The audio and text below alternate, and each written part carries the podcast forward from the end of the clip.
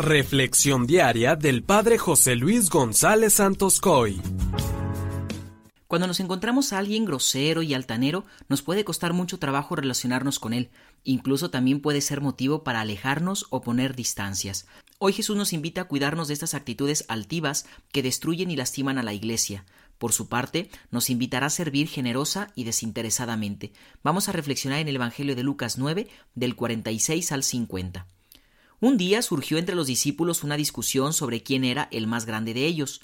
Dándose cuenta Jesús de lo que estaban discutiendo, tomó a un niño, lo puso junto a sí y les dijo El que recibe a este niño en mi nombre, me recibe a mí, y el que me recibe a mí, recibe también al que me ha enviado.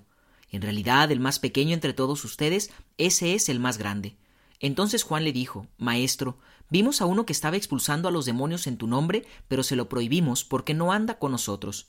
Pero Jesús les respondió No se lo prohíban, pues el que no está contra ustedes está en favor de ustedes. Palabra del Señor. Queridos amigos, en varias ocasiones Jesús puso a los niños como ejemplo para darnos una enseñanza.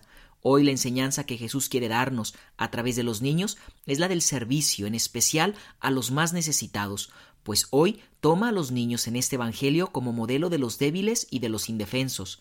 En otros momentos los ha puesto como ejemplo de sencillez, de humildad, de confianza. Sin embargo, hoy los toma como los indefensos y que necesitan protección. Lo anterior lo vamos a entender cuando recordemos cuál era la situación anterior a esta escena del Evangelio que hoy hemos escuchado. Antes de poner como ejemplo a los niños, Jesús les había hecho el segundo anuncio de su pasión a sus discípulos, en donde les deja ver de una manera muy clara el que iba a sufrir por amor a nosotros y por la salvación de todo el mundo. Yo pienso que la cabeza de los discípulos estaba un poco embotada, pues no lograban entender o aceptar eso de tener que sufrir como él sufriría, lo cual los llevó a buscar puestos, privilegios, menos el sacrificio, la entrega o la cruz. Es en este momento cuando Jesús aprovechó esta discusión de quién sería el más grande para dejarles bien en claro que la grandeza de sus seguidores no estaría en clave de poder, sino en clave de entrega y de servicio desinteresado.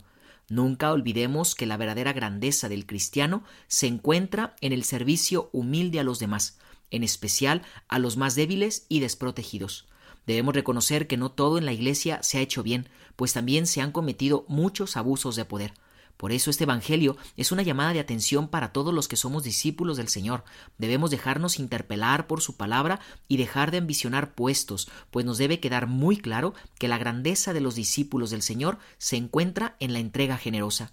Ánimo, no tengamos miedo a cargar con nuestra cruz, entreguemos toda nuestra vida al servicio de Dios y de la construcción de su reino, mirando siempre al más débil y desprotegido.